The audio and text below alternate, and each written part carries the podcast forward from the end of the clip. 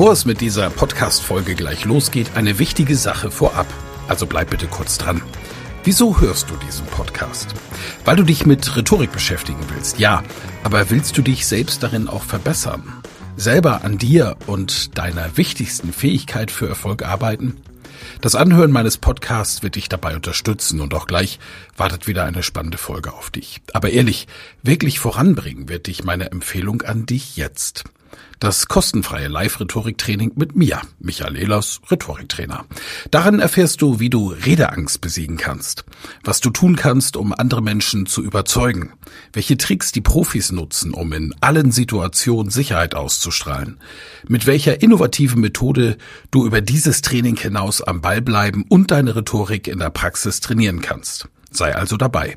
Pausiere gerne die Folge und gehe auf www.rhetorikheld.de. Diese Website findest du auch in den Show Notes. Wir sehen uns dann. Ich freue mich riesig drauf und jetzt viel Spaß bei der Folge.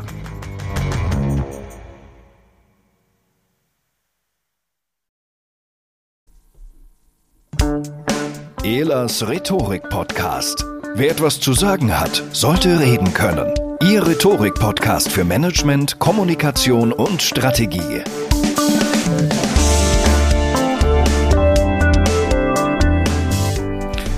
Was für ein schönes Ritual. Sonntag, 16 Uhr und wir sind auf Clubhouse live und haben eine Weltpremiere.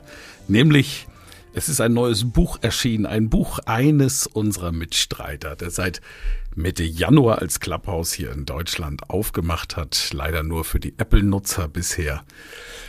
Dabei ist, als wir unseren Sonntagstalk gestartet haben, den Talk mit der Map. Und diesen Sonntag widmen wir komplett seinem Buch und seinem Thema, weil es wichtig ist. Es geht um den richtigen Umgang mit schwierigen Personen und Situationen. Und da wünschen wir uns ja alle, dass wir diese Situation handeln können. Und innerlich sagen wir vielleicht auch mal dieses böse deutsche Wort mit SCH. Schöner Tag heute. Also ihr wisst, was ich meine. Und diese Situation zu handeln hat er dann gleich richtig benannt in Handling Shit. Wobei Shit, das will ich gleich vorweg sagen, tatsächlich ein hochwissenschaftlicher Begriff ist. Das werden wir dann gleich definitiv noch klären. Ja, Sonntag um 16 Uhr der Talk mit der Map. Ich lade euch herzlich ein, weitere Gäste einzuladen. Das könnt ihr ganz einfach machen, indem ihr unten rechts auf das Plus klickt und dann allen, denen ihr meint, dass sie gute Hilfsmittel brauchen für den richtigen Umgang mit schwierigen Personen und Situationen, dass denen das helfen könnte, dann gebt denen doch so ein Plus und ladet sie in diesen Raum ein. Wir zeichnen den ersten Teil auf und der Ablauf hier ist wie jeden Sonntag derselbe. Zu Beginn gibt es einen kurzen Impuls von mir.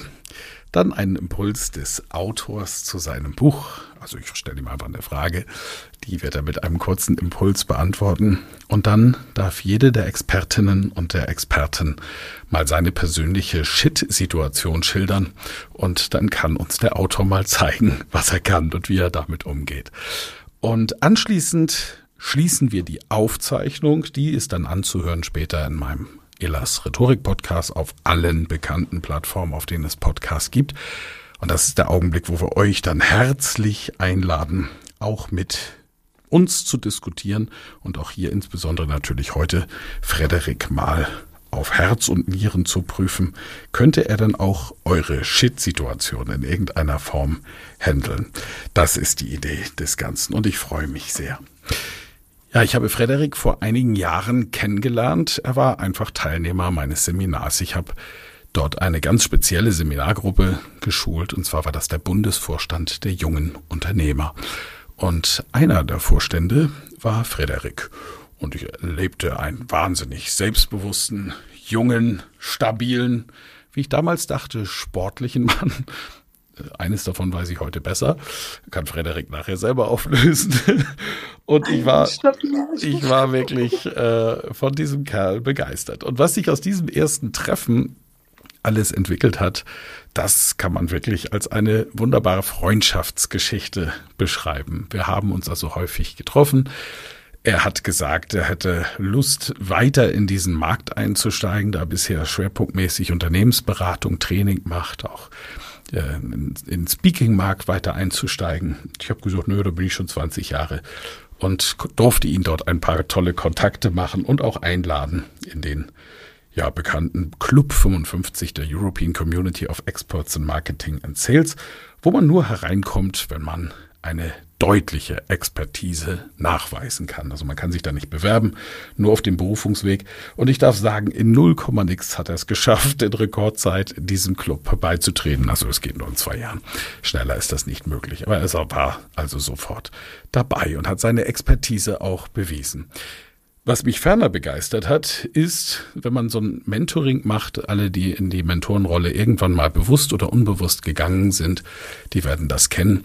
Der Mentor lernt ja immer auch mit. Und in diesem Fall nicht nur mit, sondern ich habe noch viel mehr gelernt.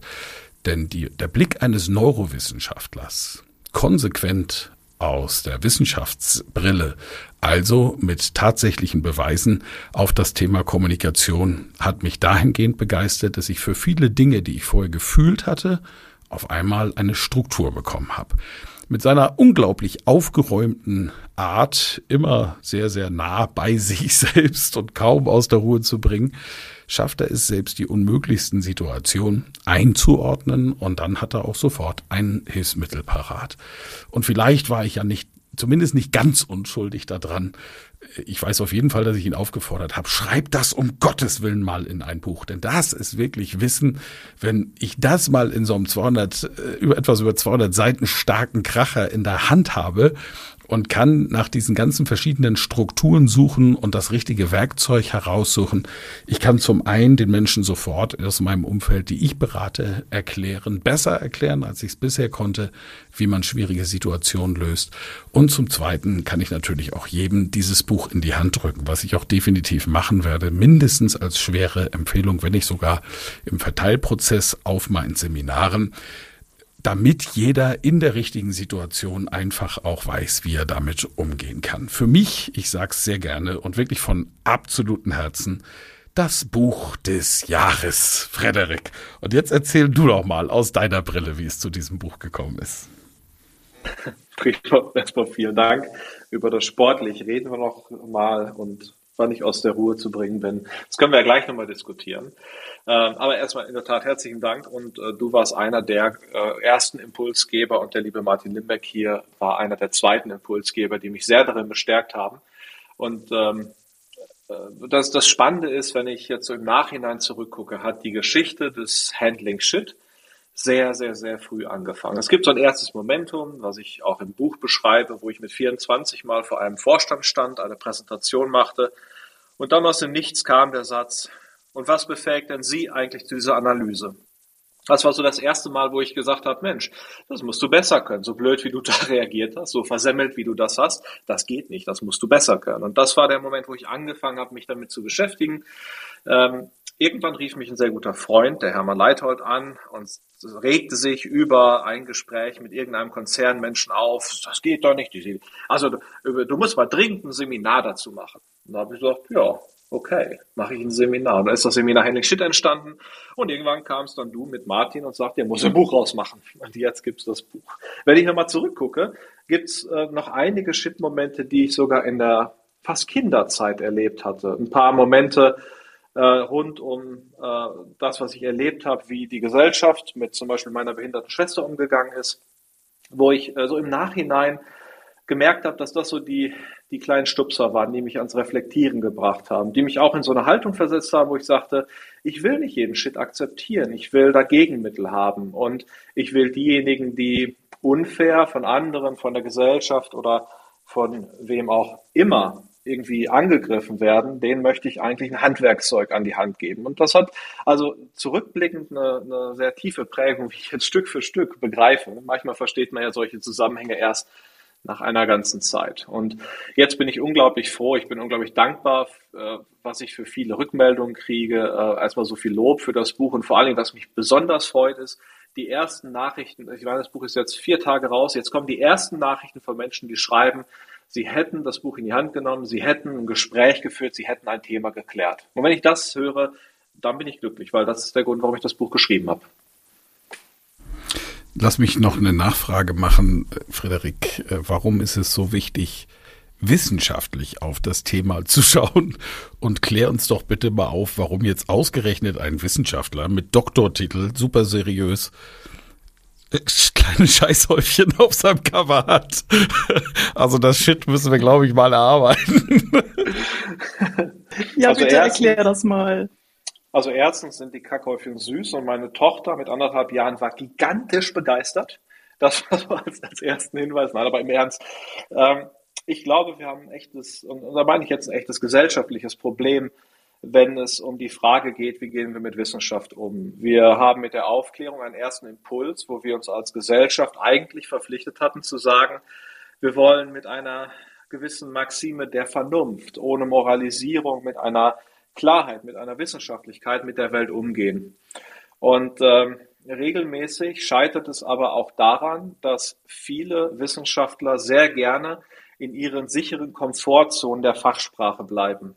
Dort redet dann der eine Forscher zum anderen und erklärt ihm, dass ein excitatorisches postsynaptisches Potenzial die Kalium-Natrium-Pumpe beeinflusst. Und man steht daneben und denkt sich, hä?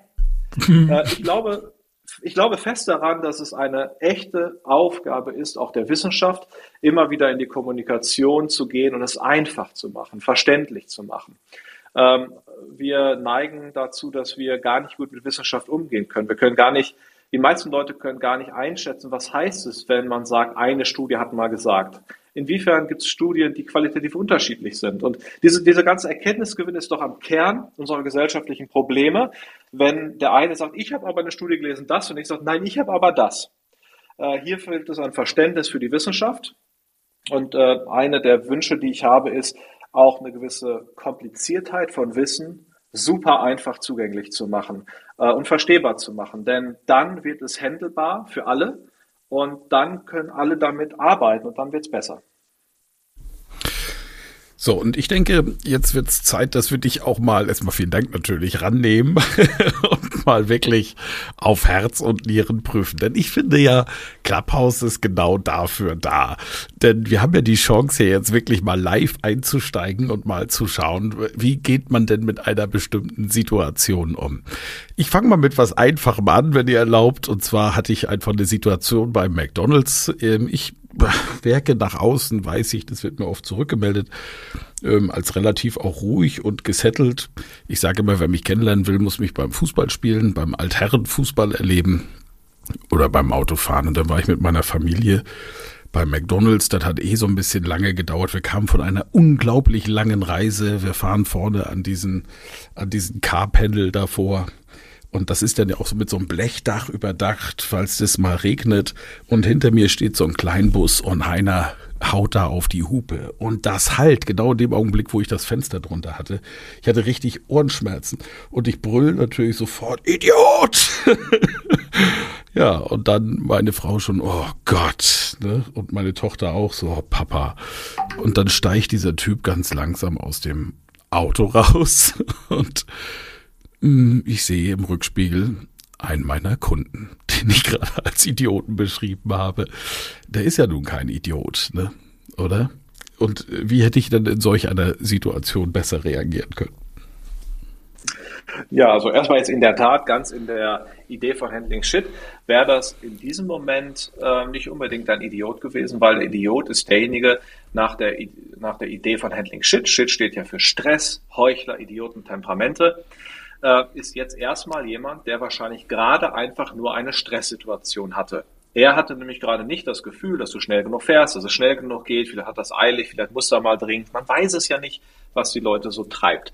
In dem Moment sitzt er dort und hat erstmal Stress und drückt auf die Hupe und macht dir damit jetzt Stress, weil so nach dem Motto, was soll denn das? Ich warte doch hier, ich kann doch nicht schneller. Und das macht bei dir jetzt Stress. Und so ist das. Stressreaktionen, die aufeinander auftreten, das ist wie zwei kleine Kinder, die im Sandkasten sitzen und sich gegenseitig mit wachsender Begeisterung die Förmchen auf den Kopf hauen. Und in dem Moment, wo wir jetzt an unserer Situation sind und das merken und sagen, Mist, hm, dann heißt es erstmal, sich selber kurz mal anzugucken. Handling Shit fängt immer bei einem selber an, nämlich bei der Frage, wie geht's mir da gerade? Solange du in einer Stresssituation bist, ist die soziale Interaktion, das das, was du dann kommunikativ machst, meistens, sagen wir mal, schwierig. Wir alle kennen das. Was haben wir bei einer Stresssituation manchmal Sachen gesagt, wo wir, während wir sie sagten, dachten, um Gottes Willen, wieso sagst du so Quatsch? Dann, dann sind wir nicht wir selbst, weil das Gehirn in einem ganz besonderen Modus unterwegs ist. Also an dieser Stelle heißt es einmal durchatmen, einmal sagen, okay, äh, ich, jetzt habe ich Stress, jetzt habe ich vielleicht auch äh, Sorge um meinen Status dem Kunden gegenüber. Und in, in der Regel in solchen akuten Situationen, insbesondere wenn du jetzt vielleicht was falsch gemacht hast, nämlich dass du rumgeblökt hast oder rumgeschrien hast, äh, vielleicht sogar bewerten mit Idiot, äh, kann es einfach sinnvoll sein, zu sagen, Mensch, ich merke gerade, ich hatte eine Stressreaktion, das tut mir leid, ähm, ich war nur ein bisschen gestresst von dem Hupen, das hat mit mir Folgendes gemacht und sich einfach offen zu entschuldigen, insbesondere wenn man was falsch gemacht hat. Ja, genau. Ja, es war auch so, er kam tatsächlich auf mich zu, um sich zu entschuldigen fürs Hupen. Er sagt, dass der Wagen ist ganz neu, hat sich umgedreht und ist einfach blöd mit dem Ellbogen da drauf gekommen. Ich habe mich natürlich auch sofort entschuldigt fürs Idiot äh, und habe ihm nochmal versichert, dass ich nun gerade ihn für das genaue Gegenteil eines Idioten halte. Äh, aber das Verhalten an dieser Stelle so unter so einem Blechdach zu hupen ist halt idiotisch, ne? aber es war halt ein Versehen. Und das, äh, da gibt's ja in deinem Buch auch noch mehrere Beispiele zum Thema I und Idioten. Ähm, und du beschreibst da ja auch die weiße und die dunkle Triade. Ich hoffe, wir kommen da später nochmal drauf. Also um es nochmal zu klären, Shit, das S steht für Stress. Das hatten wir jetzt gerade dieses Beispiel. Der verhaut versehentlich auf die Hupe. Ich krieg Stress und beleidige ihn sofort, weil ich mich nicht zusammenreißen konnte in der Situation und voll genervt war sowieso von der langen Autofahrt. Das macht was mit Menschen und löst Konflikte aus. Das H steht für Heuchler, da wollen wir unbedingt noch mehr zu erfahren. Das I steht für Idioten und das ist eben, kann eben ein idiotisches Verhalten sein. Und das T steht für Temperamente. Und haben wir, hast du dann mit diesen vier Punkten tatsächlich alles aufgelöst, was Konflikte auslösen kann? Da haben wir erstmal alles drin. Äh, es gibt natürlich noch Unterdifferenzierung, es gibt verschiedene Typen. Es gibt zum Beispiel jemanden, der irgendwann mal erlebt hat, dass wenn er eine kritische Nachfrage zu seinem Thema kriegt, dass er nur genug aggressiv rumblaffen muss und dann sich niemand mehr traut, eine weitere Rückfrage zu stellen. So eine Verhaltensdynamik, die würde, die hätte dann einen speziellen Namen, das wäre dann der Panzer. Und das steckt aber im Wesentlichen aus einer Mischung von ähm, Persönlichkeit, das ist das T Temperamente, nämlich es hat einen Ursprung in der Persönlichkeit, wie ich in solche sozialen Interaktionen gehe und ob ich sowas mich überhaupt traue oder nicht. Aber es hat auch was zu tun mit dem gelernten Verhaltensmuster und natürlich dem Stress in der Situation. Das heißt, Shit ist erstmal äh, vollumfänglich und bisher ist mir noch keine Shit-Situation entgegengekommen, die nicht in irgendein S, H, I oder T oder eine Kombination aus mehreren einkategorisiert werden könnte. Klasse. Ja, ich finde es einfach auch unglaublich komplett. Und meine erste Situation war auch, ja, okay, shit, das sind dann so, so, so eine Auswahl von Situationen, aber ich finde, du hast tatsächlich die Überschriften gefunden. Im Grunde genommen kannst du dann jeden Konflikt und jeden Ärger, den du mit einem Menschen hast, darauf zurückziehen. Ich würde jetzt mal folgende Reihenfolge vorschlagen. Yvonne als Mitgastgeberin und Moderatorin, fang doch mal an mit deiner Shit-Situation und nagel den Frederik mal. Dann würde ich den Martin bitten, auch weil er das Vorwort zum Buch geschrieben hat, ähm, vielleicht mal seine Shit-Situation zu beschreiben und anschließend unseren neuen Gast, den ich dann auch nochmal besonders vorstelle, die jetzt fest zu unserer Sonntagsrunde gehört. Die war ja Visa Weber, da freue ich mich auch sehr. Yvonne, willst du loslegen? Ja, gerne. Hallo Frederik, ich habe dein Buch ja schon teilweise gelesen und wir hatten einen unfassbar schönen Podcast-Termin. Und da hast du mir in schillerndsten Farben erzählt, wie man sich auf eine prekäre Situation vorbereitet, die einen die einen Nerven kostet, schon weit vorher. Und ich hätte gerne, dass du das nochmal zusammenfasst. Ich habe nämlich gerade tatsächlich ähm, ja ein herausforderndes Coaching einer Führungskraft. Diese Führungskraft, Kräftin, Kraft, wie, wie gendert man das denn richtig? Keine Ahnung. Ähm, Kraftinnen, die hat das Problem, dass sie vor einer Präsentation wahnsinnig nervös ist, obwohl sie schon ziemlich weit oben ist. Aber es gibt doch dann immer noch äh, Vorgesetzte, vor denen sie nicht äh, versagen will oder wo sie Angst hat zu versagen. Wie könnte sie sich darauf vorbereiten oder wie könnte sie mit dieser Situation umgehen? Ich höre. Ja, also erstmal eine der spannenden Dinge, die wir Menschen können, was aber viele Tiere nicht können, ist etwas, das heißt antizipativer Stress. Wenn die Führungskraft heute schon durch die Gegend rennt und sagt, um Gottes Willen, das Meeting nächste Woche, das Meeting nächste Woche, ah, das wird schlimm, und jetzt eine ganze Woche lang auf dieses Meeting schaut, wie, die, wie, wie das Kaninchen vor der Schlange sitzend und immer wieder Stress hat, wenn das hochkommt, dann ist das etwas, das machen Tiere nicht. Der, der, der begeisternde und, und tolle Neurowissenschaftler Robert Sapolsky sagt dazu, warum Zebras keine Magengeschwüre bekommen. Das ist der Grund. Weil das Zebra steht in der Savanne und frisst oder es rennt vom Löwen weg, aber während es dort in der Savanne steht und frisst, da hat es keine Angst vom Löwen, da hat es keine Stressreaktion. Und das ist, glaube ich, der erste Punkt an der Stelle zu sagen, ich spüre erstmal, dass ich hier mit einer chronischen Stressreaktion rumlaufe und das teilweise eine ganze Woche mache. Und diese chronische Stressreaktion führt dazu, dass in meinem Gehirn eine Region ganz besonders betroffen ist. Das ist die Region, wenn ihr jetzt die Hand flach auf die Stirn legen würdet, würdet ihr sie abdecken. Das ist der präfrontale Kortex oder das frontale System. In dieser Region ist Denken, Verstehen, Bewerten, aber auch das Arbeitsgedächtnis drin. Alles die Sachen, die ihr bräuchtet, um euch gut vorzubereiten und in Ruhe das Meeting zu durchdenken. Das heißt, erste Aufgabe ist es jetzt, spüren, dass ihr Stress habt, spüren, dass euch das jetzt schon belastet und dann ganz konkret nochmal umdenken und sagen, okay, ich spüre, das stresst mich, aber das ist doch jetzt nur die, die Welt, das Universum, wer auch immer, die Situation, die mir sagen möchte, bereite dich bitte gut vor. Und jetzt überlegt ihr euch, wie kann ich mich vorbereiten? Und die einfachste Vorbereitung für so ein Gespräch, die braucht einfach nur ein Blatt Papier und einen Stift. Was ihr macht ist, ihr nehmt ein Blatt Papier und ihr malt einen Strich senkrecht in die Mitte von oben nach unten. Genau, Links und ich möchte kurz einen Trommelwirbel machen, weil das ist so genial und ich finde das großartig, dass du das hier teilst. Danke. Ja, Aufgepasst, Doppelpunkt. Genau.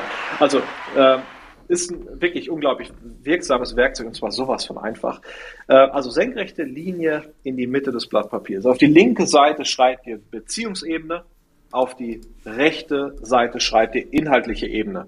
Und jetzt sammelt ihr auf der linken Seite, auf der Beziehungsebene, alle potenziellen verbalen Angriffe, die auf der Beziehungsebene kommen könnten. Du bist so unzuverlässig, du bist unfreundlich, du bist immer unpünktlich. Also alles das, was eure Person oder die Beziehung zu euch betrifft, an dem man rummäkeln könnte. Alles das, was kommen könnte in dem Meeting, schreibt ihr am besten in wörtlicher Rede, so wie der Gegenüber das sagen würde, wie, ja, du schwindst doch vollkommen oder auf dich kann man sich ja nicht verlassen. In wörtlicher Rede schreibt ihr dort auf die linke Seite die Beziehungsangriffe. Auf die rechte Seite kommen die inhaltlichen Angriffe, wie das Projekt ist viel zu teuer, das Projekt dauert viel zu lange, ihr habt das Projekt doch nicht im Griff. Also alle die, die irgendwie so einen sachlichen Bezug haben. Ähm, in dem Moment, wo ihr jetzt erstmal alle Angriffe runter habt, habt ihr erstmal schon ein wichtiges Momentum gehabt. Viele Coaches, die das Werkzeug nutzen, berichten mir, dass sie dann in der echten Situation sitzen, erstmal schon mit weniger Stress reingegangen sind, weil sie sich sagen, ey, ich bin ja vorbereitet, wie super. Zweitens dann kommt der Angriff und die erste Reaktion ist nicht, um Gottes Willen, ich werde angegriffen, sondern, ach, der Angriff ist ja spannend. Damit dreht sich komplett schon mal die Bewertung. Und das Werkzeug kann noch was anderes, weil in dem Moment, wo ihr die verbalen Angriffe aufgeschrieben habt, könnt ihr mit einem der 14 Werkzeuge, die ich im Buch beschreibe, direkt eine Erwiderung planen. Auf die Frage, äh, warum managst du das Projekt so chaotisch?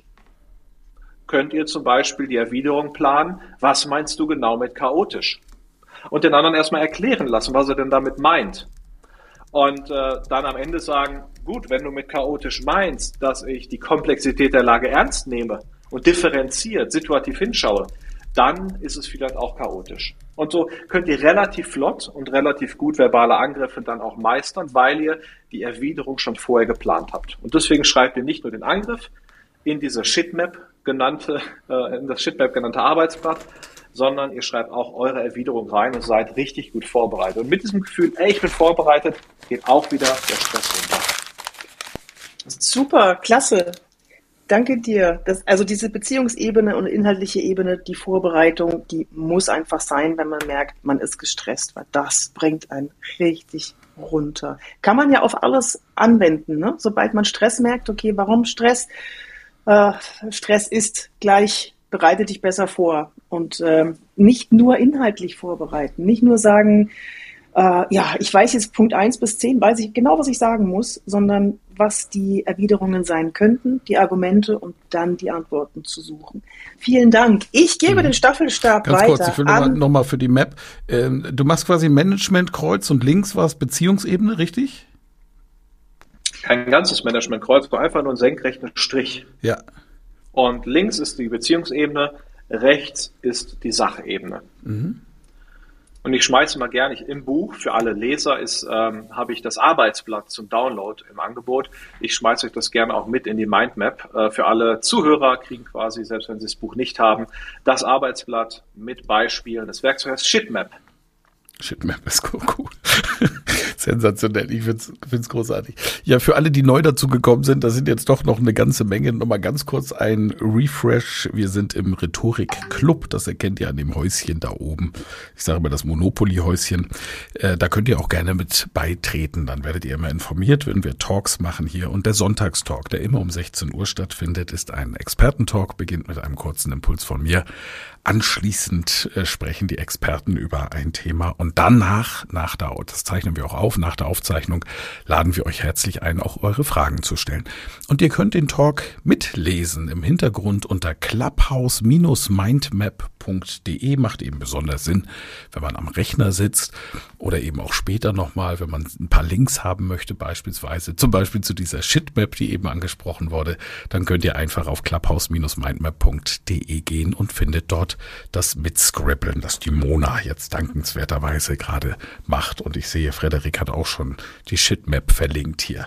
Ich kann das live mitbeobachten. Und ich freue mich, freue mich, wenn ihr da drauf geht. Ihr müsst einfach ganz nach unten scrollen, weil wir machen das schon seit Mitte Januar. Und jeder Sonntagstalk, der ist hier zu finden. Und nicht jeder, aber viele haben wir auch aufgezeichnet. Und zumindest die Expertenrunde könnt ihr nachhören im Elas Rhetorik Podcast. Das nochmal als schnelles Shoutout hier. Ja, Martin, deine Shit-Situation. Schieß los. Ja, ich hatte gerade gestern erst wieder eine. Frederik ist beteiligt. Ja, wir haben gestern einen schönen Talk zusammen gemacht, Unternehmergespräch und danach äh, gab es eine schöne Shit-Triade in Social Media.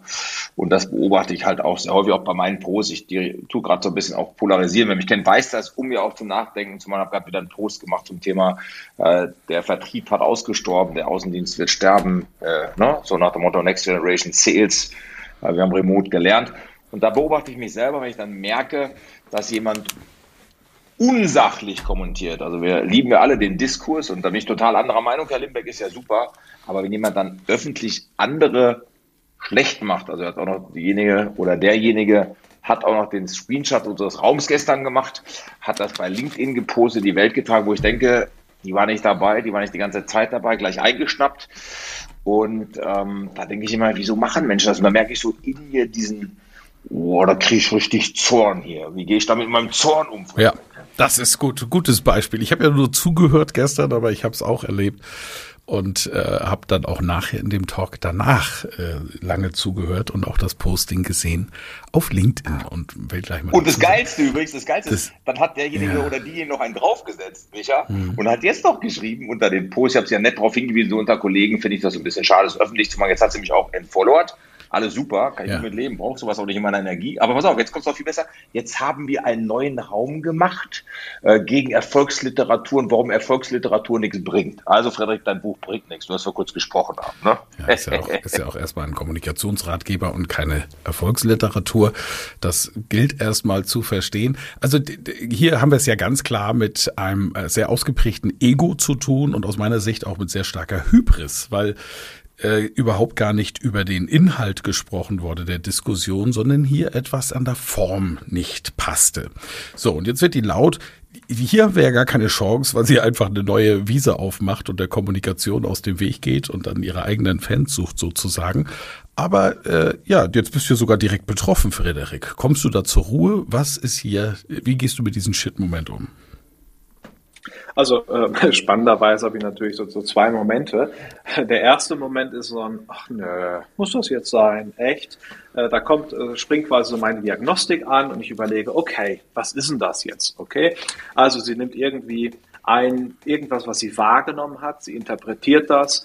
Da ist jetzt der Denkfehler der fundamentalen Attribution. Mit anderen Worten, sie schreibt dem, was sie dort erlebt hat. Sie interpretiert das und schreibt das unserem Charakter, unserem Verhalten zu und stellt sich nicht mal die Frage, ob sie es richtig interpretiert hat. Wie bei deinem Beispiel mit dem Hupen. Ne? Äh, du bist auch in den Attributionsfehler reingegangen. Du hast gesagt, das ist wohl die Persönlichkeit oder der doofe Mensch, der da hupt. Du warst angepackt von dem Menschen und nachher, als du merktest, das war ein Versehen, war das für eine ganz andere Situation. Also ich gucke dann drauf und sage, ah, interessant, wie das da von der Denklogik ist, interessant, welche Denkfehler da laufen. Und das ist ja ganz typisch für die Empörungskultur. Das ist so die eine Seite. Ähm, die zweite Seite ist dann lustigerweise natürlich äh, so ein bisschen Experimentierfreude nach dem Motto, ach guck mal, kannst du wieder mal was für deine Henning-Schitt-Seminare gebrauchen. Ähm, wobei ich mir auch ganz genau angucke, ob ich kommentiere, wann ich mal kommentiere. Gerade bei Social Media haben wir ja so das paradoxe Problem, dass alleine das Kommentieren diesen Personen wiederum Reichweite gibt. Gleichzeitig möchte man einige Themen gerne mal richtig stellen, damit es nicht falsch in der Welt steht, weil gerne wird ja heute auch mal medial irgendwie so ein blöder Kommentar genommen und dann der für wahre Münze medial verkauft. Deswegen ist es so ein, ein zweischneidiges Schwert. Zuerst mal, wenn ich mal merke, da, da entsteht Frustration. Bei mir entsteht die übrigens, äh, ist es gar nicht mehr so Frustration, weil ich sehr gut verstehe, was dort läuft. Für mich ist es eher eine, eine gewisse Sorge um die Art, wie wir gesellschaftlich miteinander umgehen in der aktuellen Zeit, wo man sehr schnell dazu neigt, Leuten irgendwelche Etiketten aufzukleben, wo man jemanden nicht kennt, aber schon gleich weiß, was er alles Schlimmes ist und mit welchen Beleidigungen man ihn besehen muss und auch fest der Meinung ist, dass man halt auf jeden Fall richtig liegt, dann haben wir damit ein echtes gesellschaftliches Problem. Wo also erstmal nur gesagt wird, ja, der ist doch bestimmt Punkt, Punkt, Punkt und gar nicht nachgefragt wird, ist er das denn wirklich? Ist das, eine, äh, ist das ein Vorwurf, der irgendwie Faktenlage hat? Wenn ich dann mal merke, ich, ich gehe da in die Frustration, dann äh, mache ich im Wesentlichen vier Schritte. Der erste Schritt ist, ich gucke mal, wie geht's mir gerade? Ich spüre bei mir, was ist es? Und heute Morgen habe ich da festgestellt, ich bin eigentlich, das ist eher Besorgnis um die Art, was da kulturell gerade los ist und wie viele Leute ideologisch durch die Gegend laufen. Der zweite Schritt ist dann zu sagen, okay, was ist die Chance hier? Erstmal ist die Chance, ich kann jetzt mal ein bisschen kommentieren oder dann kann ich einen schönen Screenshot machen, das kann ich fürs Seminar benutzen, wie geil ist das denn? Und zweitens habe ich jetzt hier nochmal die Chance, äh, drüber nachzudenken. Habe ich drüber nachgedacht, was ist es denn eigentlich? Und ich habe jetzt hier an dem Beispiel nochmal ein schönes Beispiel gehabt, wie denn Empörung entsteht. Und äh, einer meiner Lieblingssätze aus dem Buch ist, äh, um eine Meinung zu haben, braucht es vieles. Nur eine Ahnung vom Thema, die braucht es gerade nicht. Und an diesem Beispiel kann ich wunderbar das ableiten und bin jetzt gerade dabei, einen Artikel darüber zu schreiben, äh, wie die systematische Architektur von Empörung aktuell aussieht. Und bin mal gespannt, ob der Artikel dann irgendwo platziert werden kann. Also jetzt ja. bin ich fast dankbar, dass es mich dahin geführt hat, jetzt was Kluges daraus zu machen. Ja, da bin ich mir sicher, dass der, äh, dass der Artikel Abnehmer findet. Auf jeden Fall, weil es ja auch so wunderbar in die Zeit passt. Denn äh, es ist ja nun mal so, dass eine Pandemiezeit mit all ihren neuen Regeln auch etwas mit den Menschen macht und definitiv erhöhten Stress auslöst. Das finden wir im Alltag gerade alle wieder. Und auch da hast du Lösungen in deinem Buch. Aber wir wollen mal weitermachen. Und zwar bei Vaja Wieser Weber. Herzlich willkommen. Du bist neu in diesem Expertenteam und ich bin wahnsinnig dankbar, dass du meiner Einladung gefolgt bist. Vaja Wieser Weber ist Trainerin, Speakerin, Coach, Vertriebsleiterin, Netzwerkerin und Salonier. Habe ich bestimmt falsch ausgesprochen. Sie hat äh, auch noch eine, eine Rolle, die sie spielt, die ich großartig finde. Die Vasca und als Trainerin ist ihr Schwerpunkt Führungskräftetraining, Vertriebstraining, hat einen ganz, ganz tollen NLP-Hintergrund, äh, ist Speakerin, tritt auf den Bühnen auf und im Augenblick ist sie auch Vertriebsleiterin bei den Impulspiloten und hat dort das Thema insbesondere hybride Events in den Mittelpunkt gerückt und ihr seid sehr erfolgreich, wie ich weiß und wahrnehme und macht das großartig. Liebe Vaja, hast du denn auch einen Shit-Moment, wo der, der Frederik mal eine Spiegelung zu geben kann? Hallo Michael, schön, dass ich hier sein kann. Naja, habe ich einen Shit-Moment. Ich bin die ganze Zeit im Überlegen, weil ich habe sogar drei Shit-Momente. Aber jetzt, wo du die hybriden Events und Events generell eingeleitet hast, und im Vorfeld das Wort Empörung gerade Thema war, da habe ich einen ganz besonderen Shit-Moment. Ich bin ein bisschen umtriebig und eine Vereinsmeierin und baue gerade eine Veranstaltung. Und ähm, für diese Veranstaltung habe ich eine Menge ganz tolle, besondere Redner eingeladen, die unter anderem auch polarisieren. Was natürlich gut ist, weil das macht natürlich auch Wind. Und die ganze Veranstaltung, die ich da baue, ist natürlich in einen Geist der Kooperation gebaut. Was aber passiert ist, dass einige meiner Redner und Workshopleiter extrem polarisieren, so dass im Hintergrund ganz viel abläuft, von dem ich immer nur von der Seite mitkriege.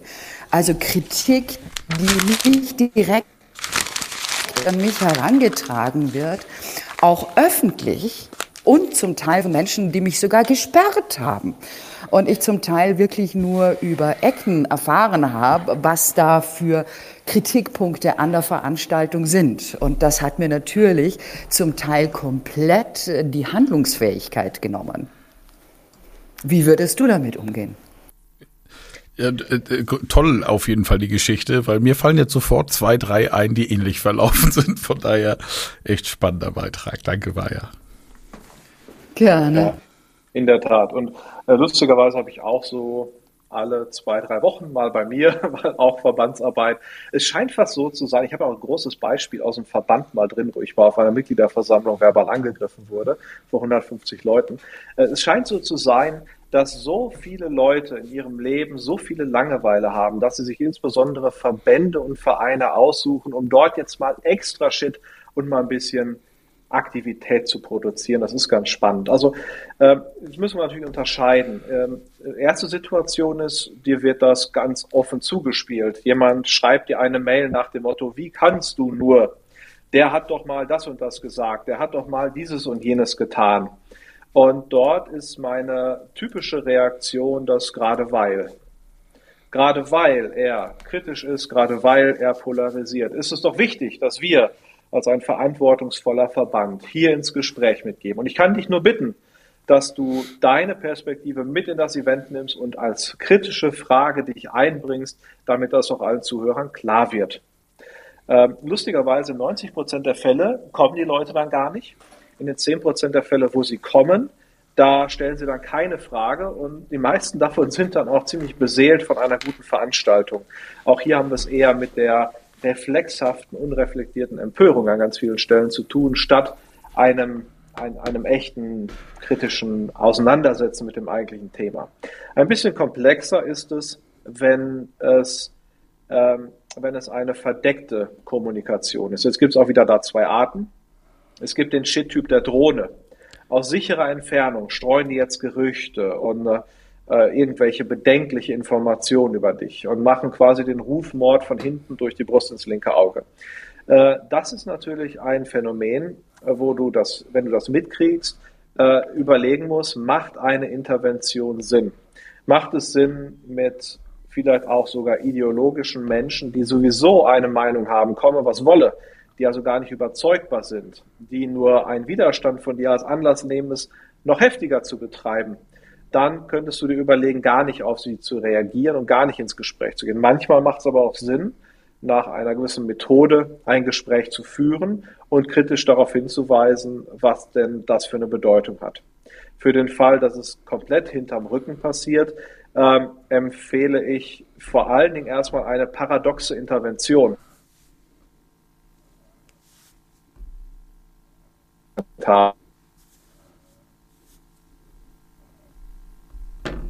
Geschickt.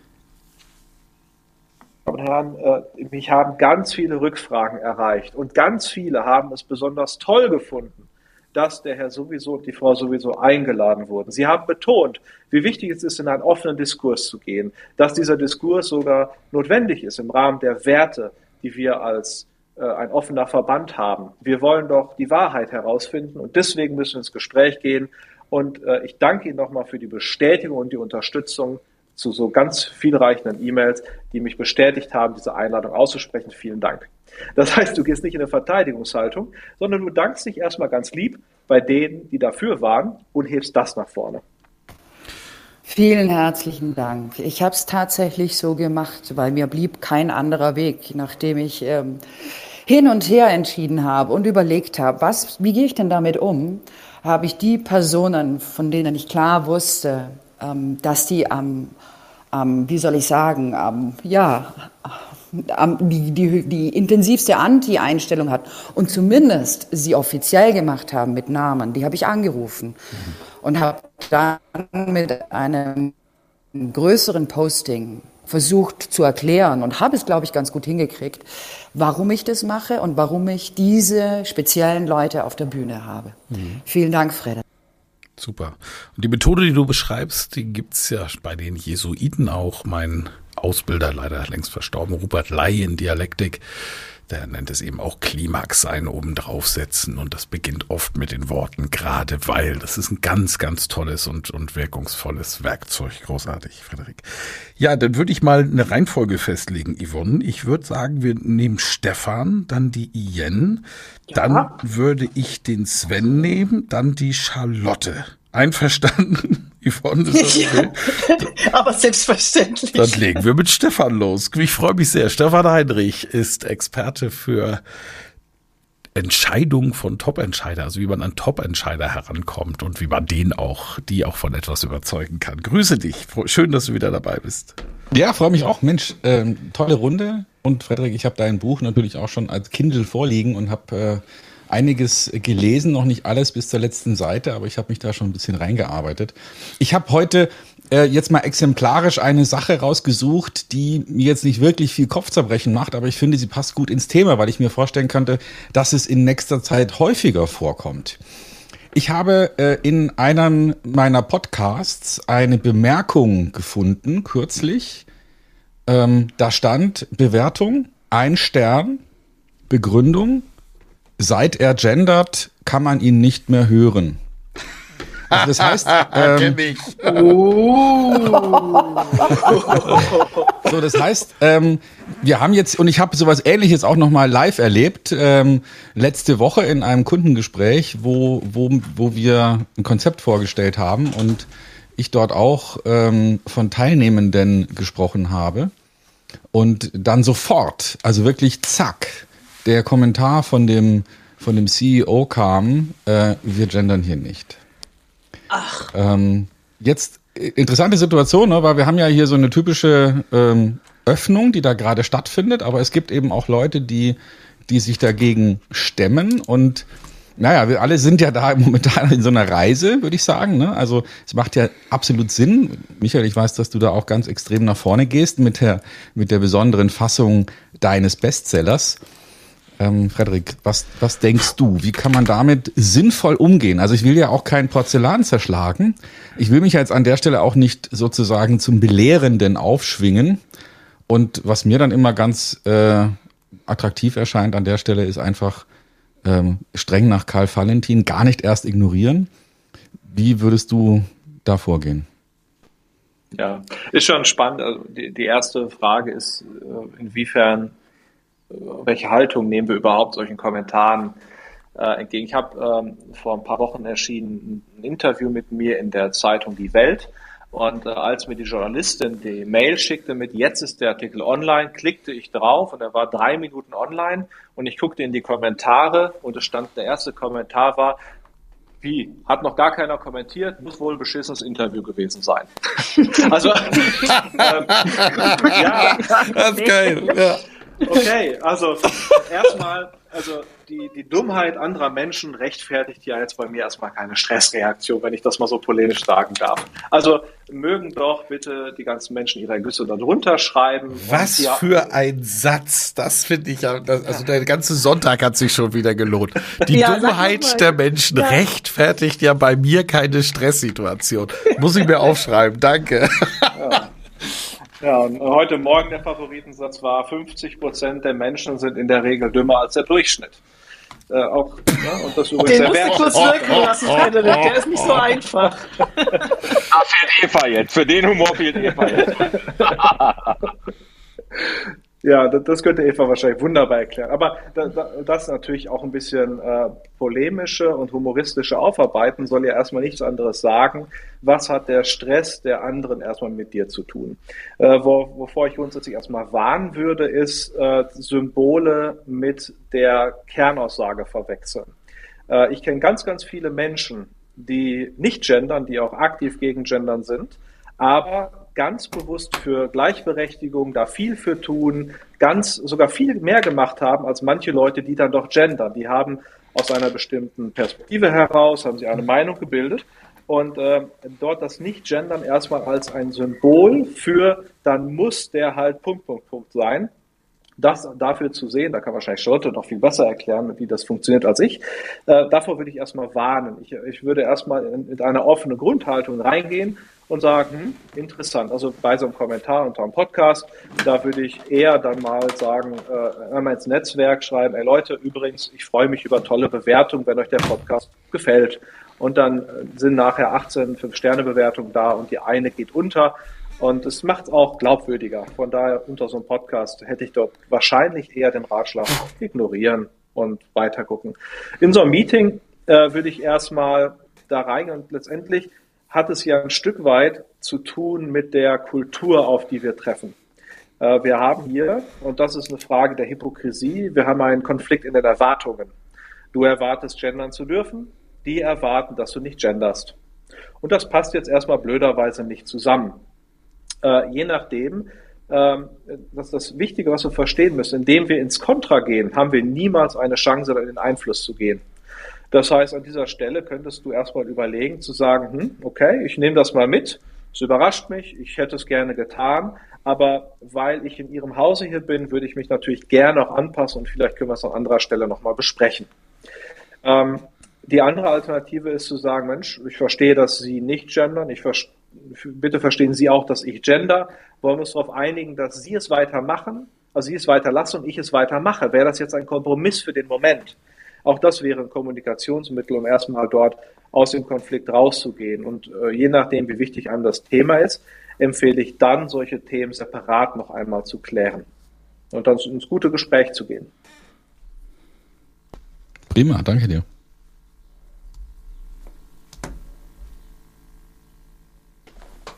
Dann vielen Dank. Dann gehen wir mal weiter zu Ian. Ian, hast du eine Shit-Situation mitgebracht? Ja, sicher. Ich habe zum Glück äh, eine große Auswahl, weil ich tatsächlich auch ein Länderbeispiel gehabt hätte und ein ähnliches Beispiel, das Vaya schon gebracht hat, was jetzt aber wirklich schon beides gelöst ist. Jetzt ist mir noch eine Sache eingefallen, das war aber schon vor Corona, aber weil mich das so kalt erwischt hatte. Ich stand vor einem riesigen Aufzug lässig entspannt. Dieser Aufzug ging auf und dann kamen wirklich gefühlt 100 Menschen raus. Hatte ich nicht mit gerechnet. Deshalb stand ich natürlich auch wirklich direkt davor. Ich konnte nicht mehr nach rechts und nach links oder nach hinten ausweichen. Alle haben sich natürlich daran so ein bisschen gestört. Das ist mir schon aufgefallen, aber ich kam ja aus der Situation nicht raus. Und ich glaube, so der drittletzte oder so, der hat mich dann zusammengefaltet und angeschissen. Und da standen noch wirklich viele Menschen auch rum. Und es hat mich so kalt erwischt. Zum einen, weil ich habe mich sehr ungerecht behandelt gefühlt und bin dann betröppelt in diesen Aufzug, in diesen riesigen Aufzug alleine eingestiegen und hatte das dann wirklich gefühlt noch den ganzen Tag in meinem System, weil dadurch, dass der Typ auch weitergegangen ist, konnte ich nicht reagieren. Ich war sowieso aber auch sprachlos. Und da wäre einfach meine Frage bei so überraschenden Situation. Also der hat mich wirklich schlimm beschimpft und angeschrien. Das war klar, der hat sich nur abreagiert. Das ist mir kognitiv klar. Und trotzdem hatte ich das emotional wie in meinem System und habe das den ganzen Tag mit mir rumgeschleppt. Wie könnte ich da lässiger mit umgehen? Frederik.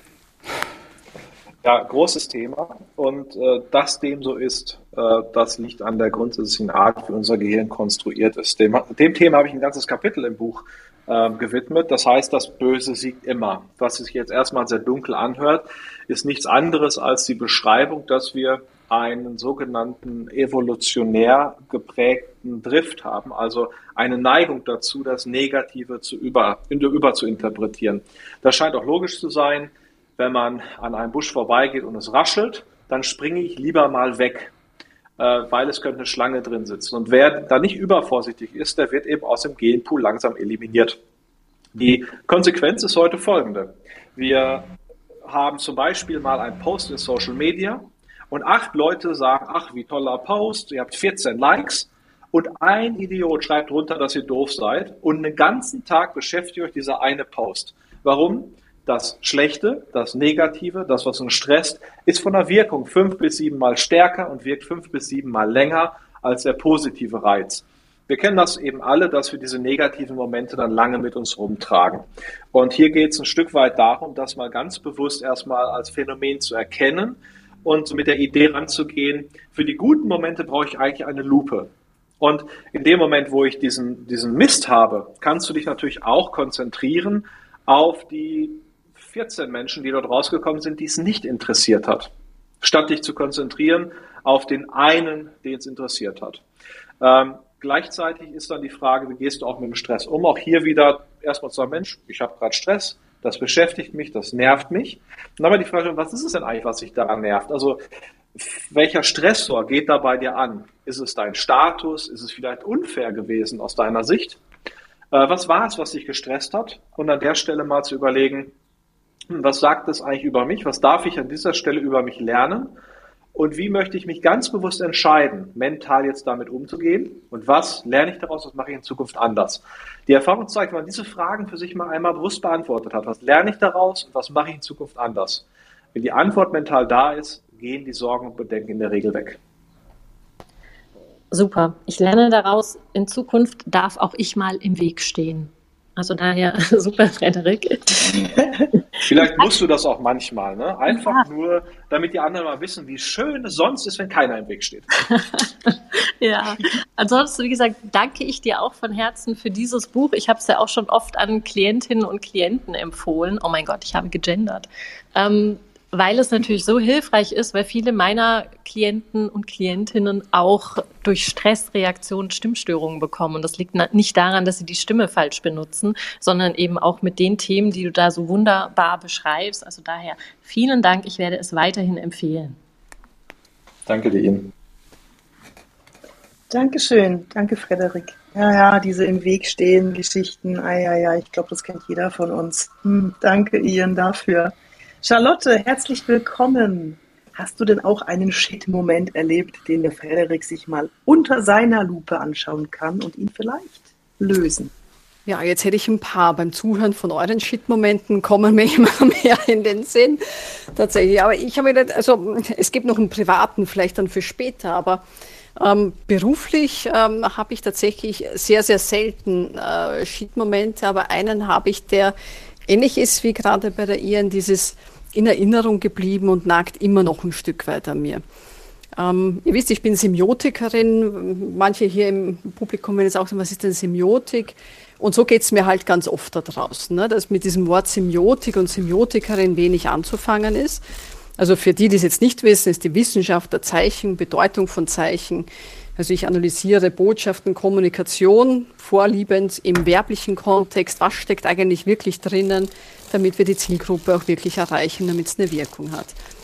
Und da hatte ich einen Moment bei einem ähm, lieben Kunden, den ich schon ganz lange betreue, wo ich eine semiotische Analyse eines TV-Spots gemacht habe. Und der ist ein großer Fan der semiotischen Analyse, weil es ihm immer Argumente dafür liefert, für die Agenturen, die immer kommen und dann haben die einen geilen Pitch und eine geile Präsentation, erzählen dir, wie hat sich's hergeleitet, warum haben wir diese Story, die wir erzählen, warum wählen wir diese Darsteller und warum ist dieser TV-Spot so genial, dass der Kunde den abnehmen muss. Wir kennen es manchmal als Publikum ganz gut, dass wir im Fernsehen oder sonst wo dann TV-Werbung oder andere Werbung sehen und uns am Kopf greifen und fragen, wie konnte das jemals durchgehen? Also kennt ihr vielleicht. So, manchmal kommen eben Markenartikler oder Marketingleute zu mir und sagen, bitte Charlotte, sieh dir das mal an, ich habe da so ein komisches Bauchgefühl, ich glaube, der Spot oder das, die Printanzeige, das ist nichts, da steckt was drin, was nicht drinnen sein soll. So, und dieser Stammkunde von mir, dieser treue Kunde kam zu mir, wir haben was analysiert, einen TV-Spot, seinem Bauchgefühl sind wir nachgegangen, Tatsächlich die Absätze sind nach unten gegangen, seit sie diesen Spot geschalten haben.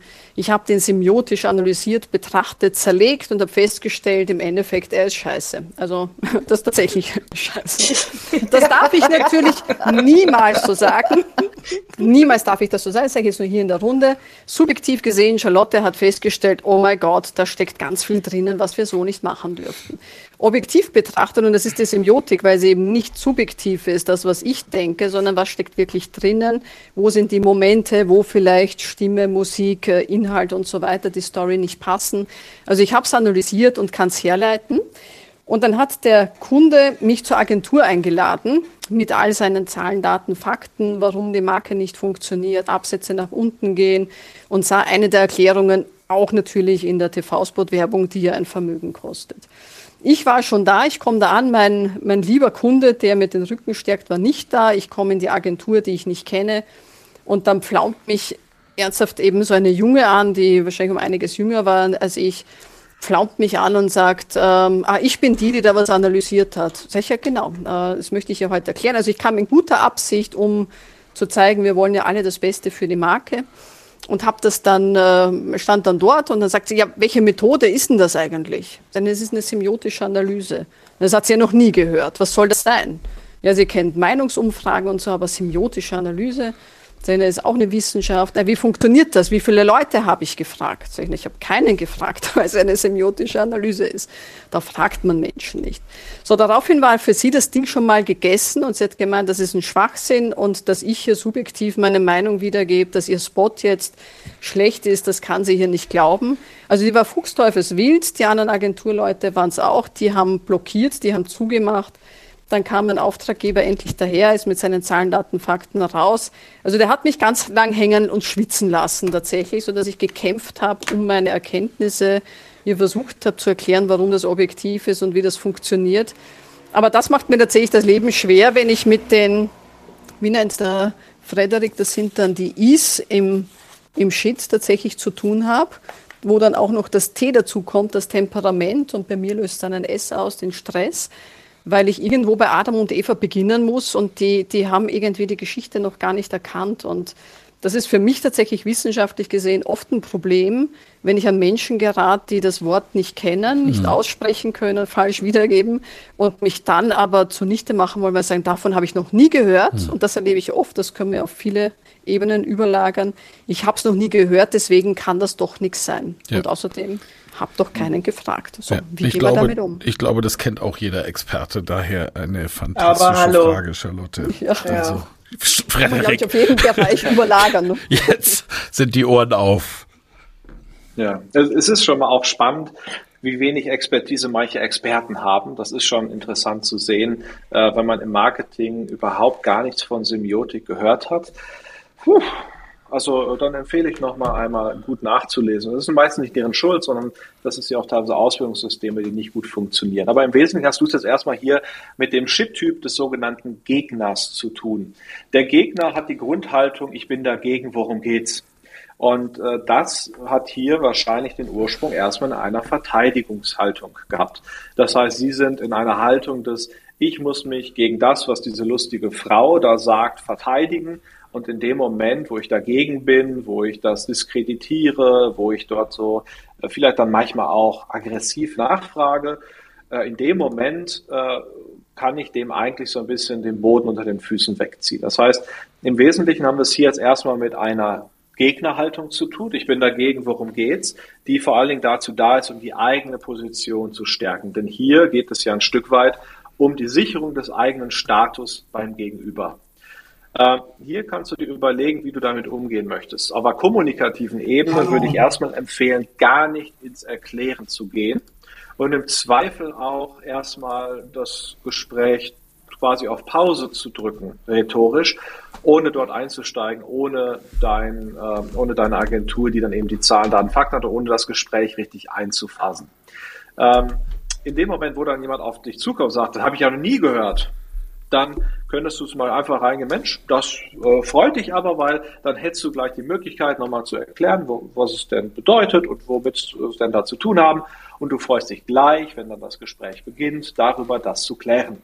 Das heißt, äh, in so einen Rechtfertigungsdruck würde ich mich beim Gegner erstmal nicht einlassen, weil der ist einfach dann nur auf nächster Ebene wieder dagegen und dann wieder auf nächster Ebene, dann wieder auf nächster Ebene. In dem Moment, wo du schon ahnst, uiuiui, das könnte so eine Gegnerrolle werden, könnte man äh, mal überlegen, wie kann man dort Erwartungsmanagement machen, indem du zum Beispiel dort anrufst vorher und dir den Ansprechpartner mal geben lässt und sagst, Mensch, ich bin hier beauftragt, dort mal kritisch drauf zu gucken. Was ich äh, machen möchte, ist durchaus alle Optimierungspotenziale, die ich finde, mit euch besprechen. Was ich nicht machen möchte, ist eure Arbeit irgendwie zu diskreditieren und bewerten, weil ich finde, da steckt ein großes Potenzial. Ja, also erstmal so allgemeine Aussagen, die auf Kooperation richten, äh, ist eine gute Möglichkeit. Und zu guter Letzt, das Gespräch dann zu beginnen, äh, könntest du, das ist ein Werkzeug auch aus dem Buch, heißt Anko Gepo, da geht es um das Beginnen von schwierigen Gesprächen. Dort nennst du den Anlass des Gesprächs und packst auch die Kernaussage aus dem Tisch. Du sagst, lässt die Bombe platzen und sagst, was Sache ist, indem du den Kontext nennst, worum es geht. Und dann sagst du aber, was ist das gemeinsame Interesse und das positive erwartete Ergebnis dieses Gesprächs. Ich mache mal jetzt ein Beispiel. Du äh, gehst auf sie zu und sagst, äh, hallo Frau so und so, ich freue mich echt, dass wir, nachdem jetzt der Termin zur Besprechung des Werbespots anberaumt wurde, Sie heute kennenzulernen. Mir geht es darum, den Finger heute auch mal aus meiner Rolle kritisch und vielleicht auch überkritisch in die Wunde zu legen, weil wir es gemeinsam dadurch schaffen, diesen Werbespot noch zu optimieren und Sie noch besser befähigt werden, einen erfolgreichen Kunden mit einem hohen Absatz zu kriegen. Und das würde ich gerne mit Ihnen heute klären, wie wir das gemeinsam hinkriegen. Das wäre auch dort ein gemeinsamer Einstieg ins Gespräch, was eine ganze Menge miteinander schafft und dass diese Wettbewerbslogik, diese Ich bin dagegen Logik ein bisschen aushebeln kann. Super. Super, vielen Dank, Frederik.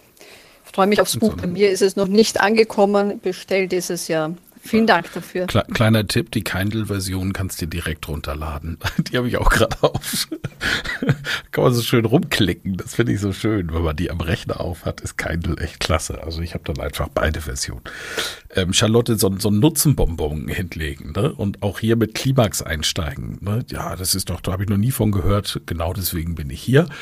Und am Ende meiner Analyse können Sie dann immer noch die Gelegenheit nutzen und mir eine kritische Rückmeldung dazu geben.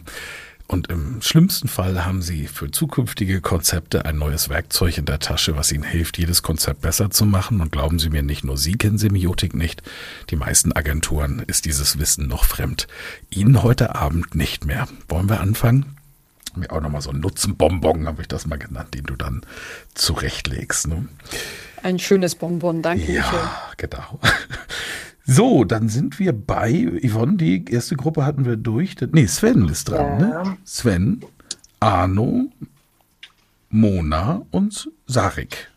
Einverstanden? Ist das eine Reihenfolge? Mhm. Haben wir dann alle? Ja, ne? Ja. Und danach. Sven, bist, du, bist du wieder im Zug? Und danach sind dann die, sind dann die Zuhörenden Teil. Ich mache schon mal hier so, so ein bisschen halb auf, limited to Club Members. Die können sich genau. schon mal melden dann für später. Was ich toll finde, ist, dass wir hier so ein Potpourri an ganz unterschiedlichen Shit-Situationen haben. Das finde ich großartig. Ich bin jetzt sehr gespannt, was Sven für eine Shit-Situation äh, für uns hat. Yes. hallo zusammen. Ich bin nicht im Zug, ich tiger in meiner Wohnung hier auf und ab, weil ich es so spannend finde. Also ähm, hallo zusammen und Frederik, erstmal Glückwunsch zum tollen Buch. Ähm, ich glaube, äh, sehr, sehr wertvoll dadurch, dass es sich ein Thema annimmt, was bisher in der Art und Weise noch nicht so viel ähm, beschrieben, abgearbeitet wurde. Also ähm, echt, echt super. Ähm, ich habe so ein bisschen überlegt, was so die Shit-Situationen waren bei mir in den letzten Monaten. Und die meisten, das sind schon Situationen, die natürlich mit irgendwie Bedrohung der körperlichen Unversehrtheit zusammenhängen. Das heißt, Erregungszustände, körperliche Gewalt, äh, entweder anderen Menschen gegenüber oder dann mir gegenüber drohend oder auch gegen sich selbst gerichtet, dass da irgendwie zum Beispiel ein Patient sich mit einem Stuhl bewaffnet oder die Scherbe in die Hand nimmt und anfängt, sich den Arm aufzuritzen und so weiter. Und ich glaube, dass das jetzt keine Situationen sind, die für die Zuhörer so hilfreich sind, wenn wir die besprechen. Deswegen habe ich mir tatsächlich eine imaginäre Situation äh, ausgedacht, die ich ganz interessant fände, Frederik, von dir beantwortet zu bekommen. Und zwar, ähm, du bist, äh, hast dich verpflichtet für ein Unternehmen, die nächsten, sagen wir mal, sieben Jahre, sieben Monate, sieben Tage äh, die, die Führung zu übernehmen in einer Doppelrolle, also Doppelführung. Und dann stellt sich heraus, ähm, dein Mitarbeiter ist ein gewisser Herr D. Trump ähm, aus den USA oder ein ähnlicher von der Persönlichkeitsstruktur ähnlich gestrickter Mensch, also Cluster B narzisstische Persönlichkeitszüge, auch so ein bisschen was Dissoziales. Ähm, und genau, du kannst jetzt auch nicht mehr kündigen. äh, und wie, wie stellst du dich darauf ein, präventiv, also wenn du schon absehen kannst, dass es so einen Menschen gibt, mit dem schwierige Situationen äh, geben könnte, was, was wären da so deine Strategien, äh, dass die nächsten Jahre nicht zum Albtraum werden? Ich hoffe, dass das eine gute Situation ist. Ja, es ist eine spannende Situation, zumal sie auch an der, an der Stelle meiner eigentlichen Arbeit steht, weil, weil mein eigentlicher Job ist ja jetzt seit 15 Jahren Führungskräfteberatung, Organisationsentwicklung und weil eben die typischerweise solche schwierigen Situationen haben, ist dann das ja nicht als Spezialthema daraus nochmal erwachsen. Ähm, systematisch, ich mache mal eine, von einer anderen Richtung, komme ich mal hin. Regelmäßig rufen mich Führungskräfte an, sie müssten jetzt ein ganz schwieriges Kündigungsgespräch führen. Wie machen sie denn das?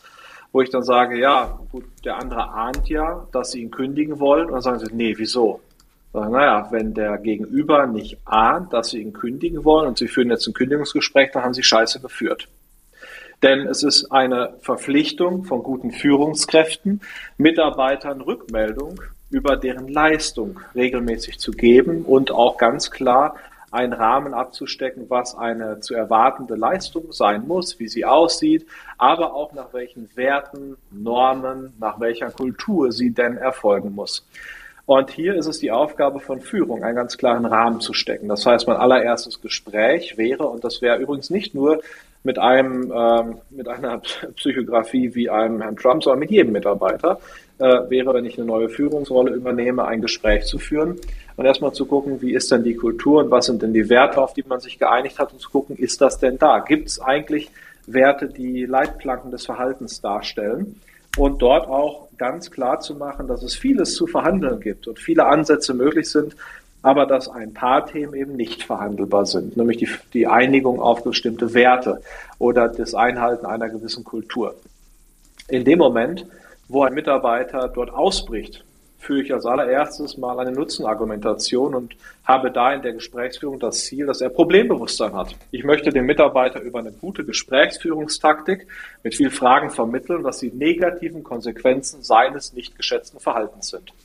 Wenn er das ignoriert, äh, weil er zum Beispiel Einwände hat, weil er sagt, ja, aber ist doch gut, weil, dann würde ich eine Einwandbehandlung machen. Wenn die Einwandbehandlung nicht funktioniert, dann haben es offensichtlich mit einem Interessenskonflikt zu tun. Dann würde ich in die Bearbeitung des Interessenskonflikts gehen. Dann will er es so machen und ich will, dass er es so macht.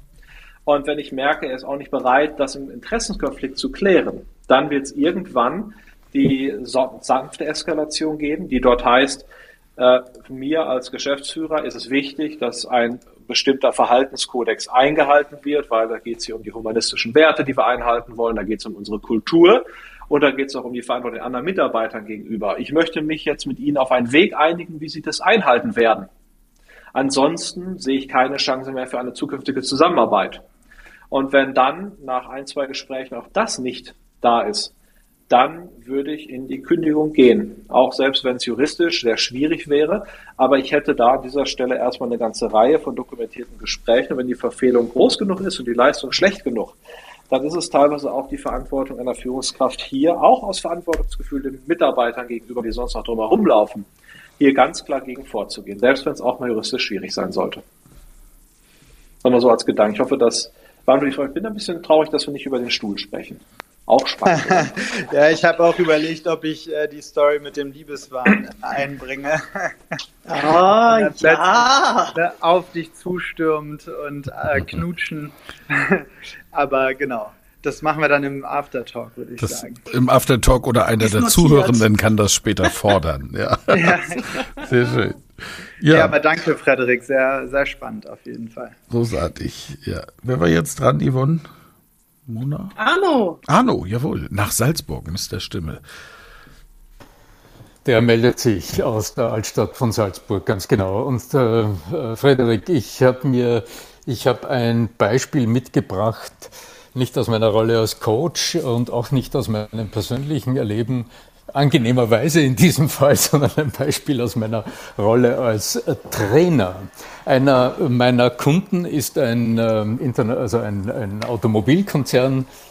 Ähm, die haben äh, eine Zentrale und in dieser Zentrale, also eine Importzentrale und in dieser Zentrale sitzen zwölf äh, Männer und Frauen in einer Abteilung, die ähm, in ja, die Arbeit dann manchmal so aussieht, es, schellt das Telefon, Mitarbeiter, Mitarbeiterin hebt ab und dann erfolgt, was seid ihr für ein scheiß Laden, das ist ja nicht möglich, jetzt habe ich zum... und so weiter und so fort.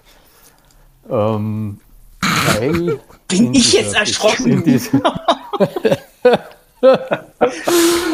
weil in dieser Beschwerdeabteilung hoch eskalierte äh, Beschwerden äh, aufpoppen, die bereits äh, im Autohaus nicht erledigt werden konnten. Also das heißt äh, zum Beispiel, der, jemand kauft sich ein, äh, ein sauteures neues Auto, fährt, äh, sagen wir, 10 Kilometer und es hat an einem bestimmten Teil äh, ein Gebrechen nach 10 Kilometern.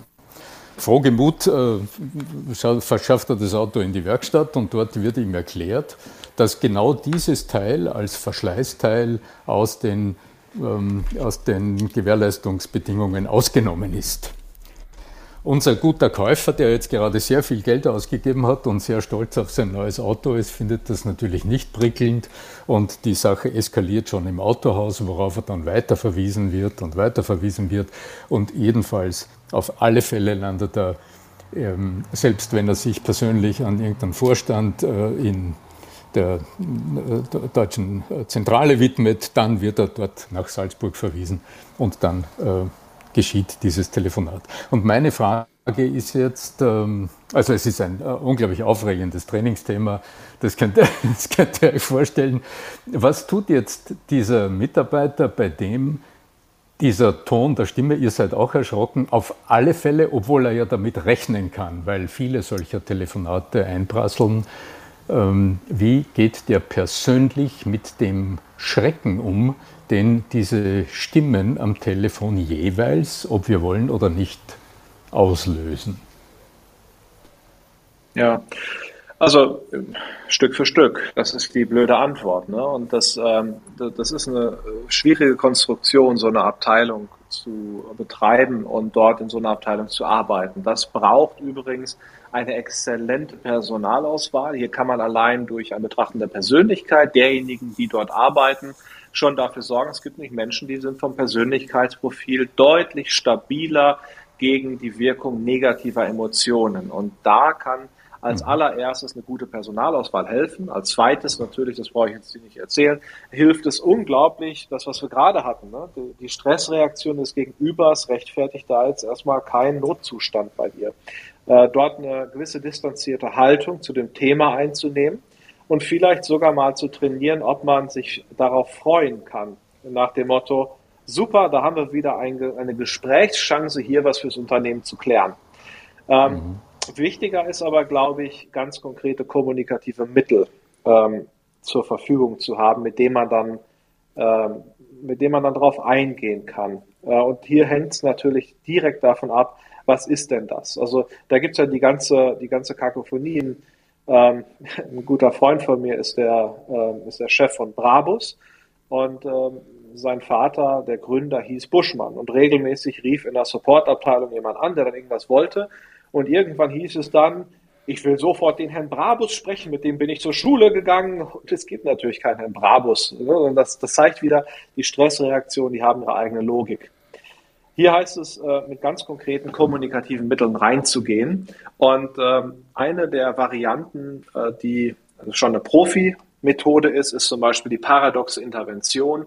Das ist ein Stück weit das Mitempören. Ne? Also in dem Moment, wo jemand so reingeht und sagt, was soll das hier, Saftladen?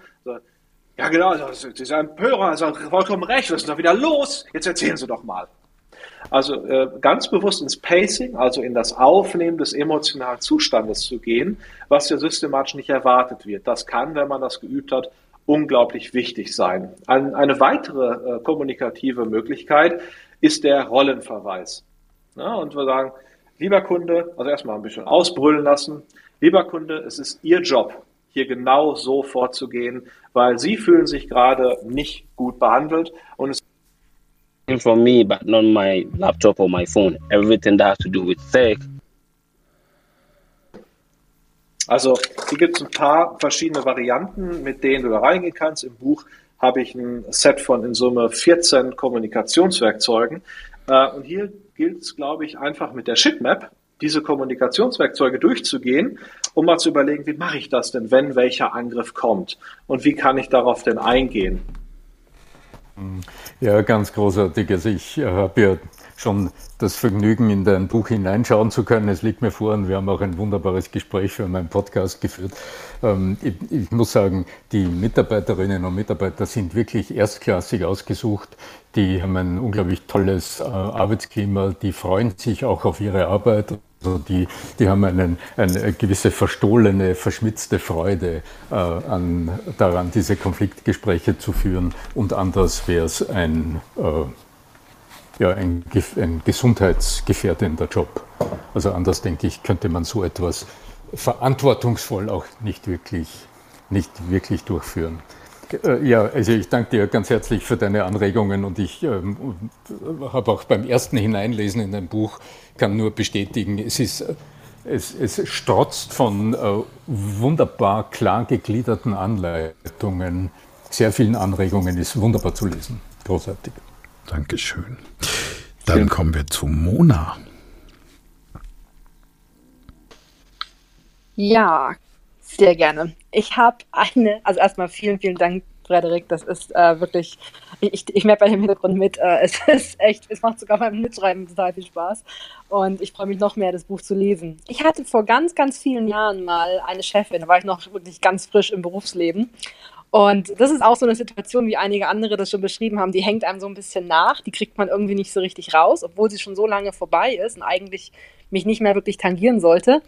Und es war relativ am Anfang meiner Karriere, ich war Anfang 20, ähm, ich war in, in Brüssel damals und wir hatten ein ganz kleines Büro, also wirklich zwei Mitarbeiter, die fest da waren und Praktikanten. Und ich war Praktikantin.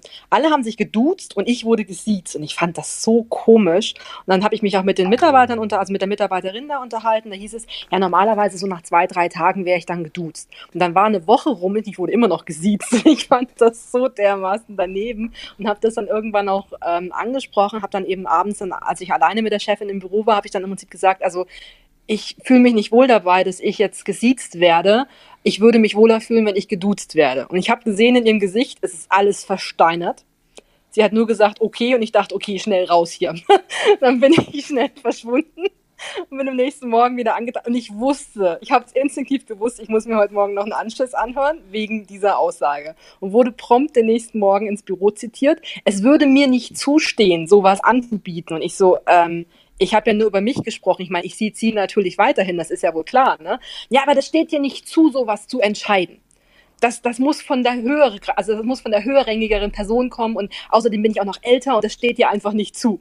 Ich habe mich danach dann zwei Wochen im Keller vergraben. Es ist dann irgendwann besser geworden.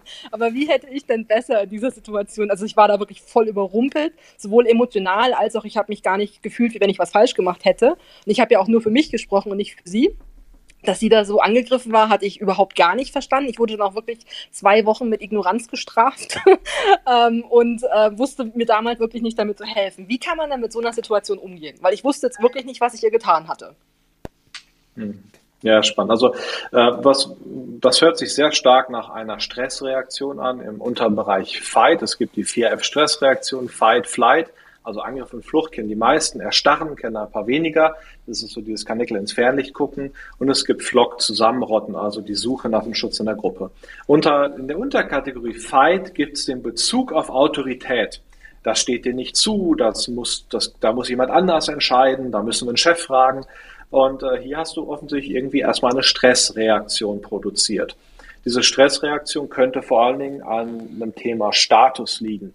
Nämlich die Frage, wer darf denn sowas anbieten, wer hat das zu tun, vielleicht auch eine Stressor im Bereich der Zusammengehörigkeit. Gehörst du dazu, gehörst du nicht dazu?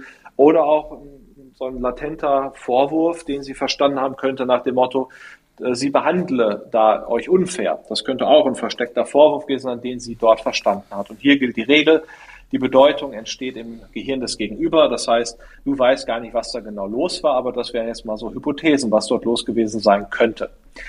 Äh, zweierlei Varianten könnten dort helfen, das äh, rauszukriegen. Einmal, du hast das erste Gespräch, wie ich es jetzt gerade verstanden habe, sofern du es jetzt eins getreu wiedergegeben hast, hast du problemorientiert geführt. Du hast gesagt, dass du ein Problem damit hast, das.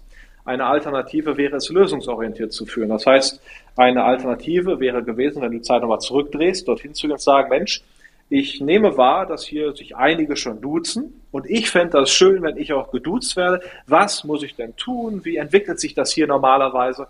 Und aus einer echten Interessensposition nachzufragen, was du denn tun kannst damit in Zukunft.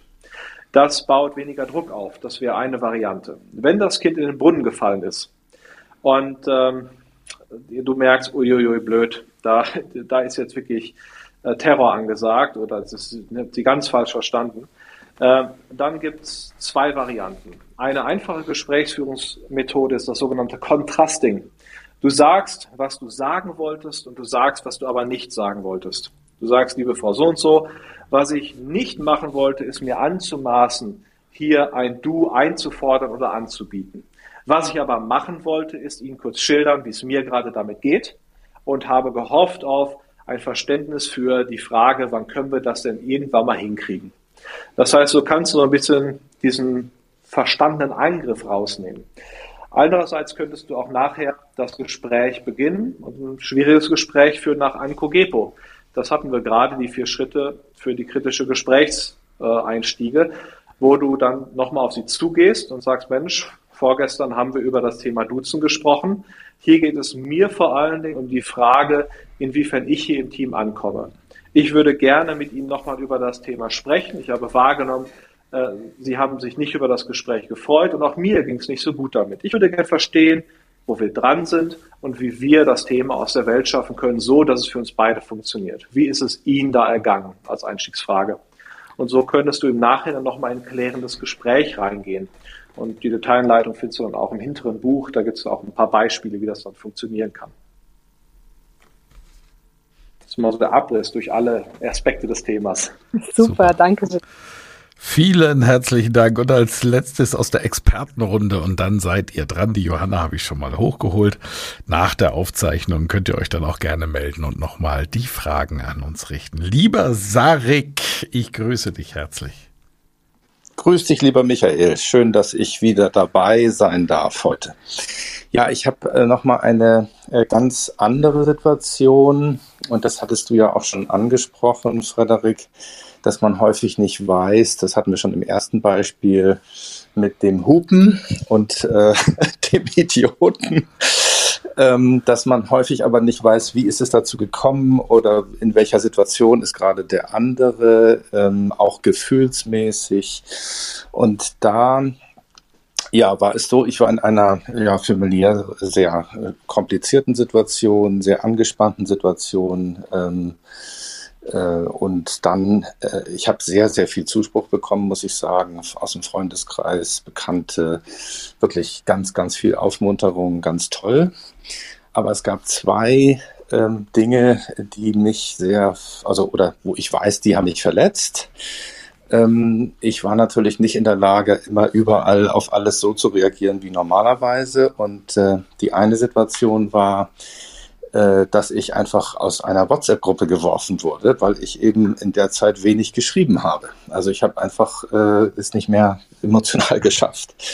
Und ähm, äh, das hat mich sehr verletzt in dem Moment, weil ich gedacht habe, ich habe doch gar nichts gemacht. Ähm, ich habe niemand äh, beschimpft, ich habe niemand beleidigt.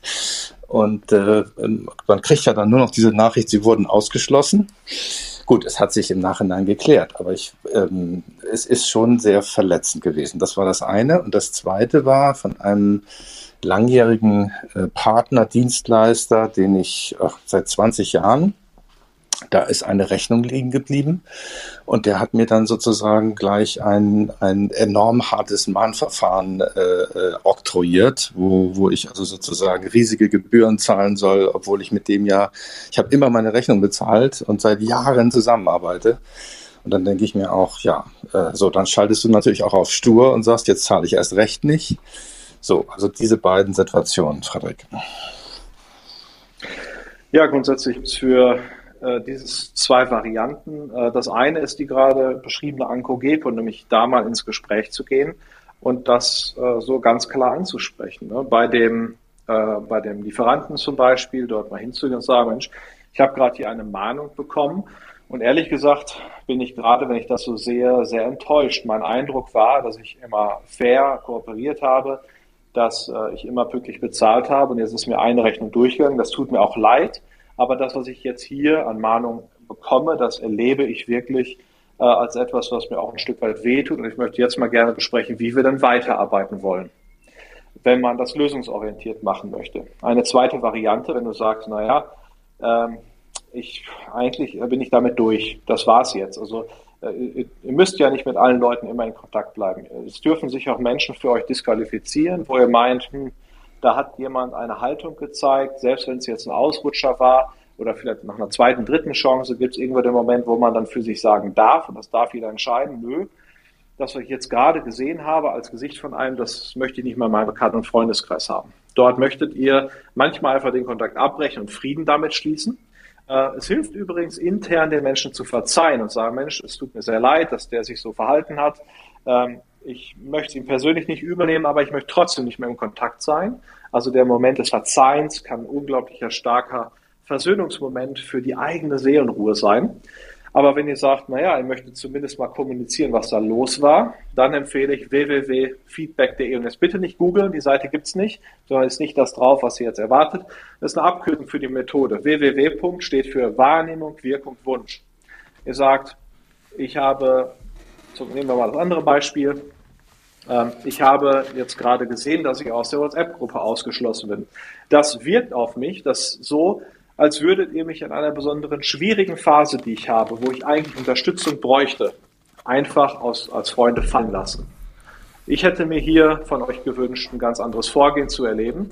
Für mich hat sich das dann aber jetzt erledigt. Ich wünsche euch noch alles Gute.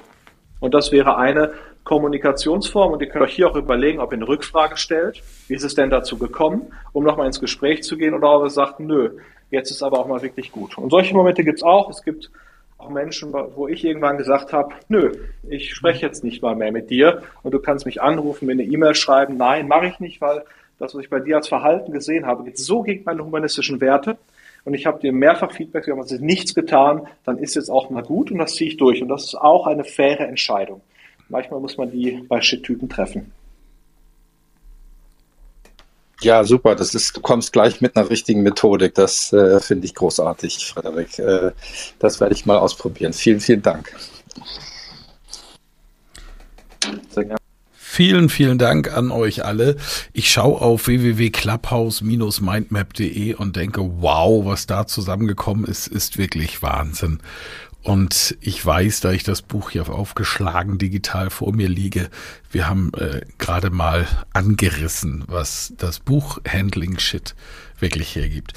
Lieber Frederik, äh, zum Ende der, des Aufzeichnungsteils, der ging jetzt eineinhalb Stunden, jetzt wird's wirklich Zeit für die Fragen, mache ich also keine Zusammenfassung mehr, sondern sag einfach nur Danke. Ich finde das großartig, dass du dir diese Arbeit gemacht hast ich weiß als Autor von acht Büchern inzwischen, wie viel Arbeit da drin steckt, ein Buch zu schreiben. Und äh, du hast dir diese Arbeit gemacht und nicht nur das, es ist hervorragend geworden. Ich kann es gerne nochmal wiedergeben.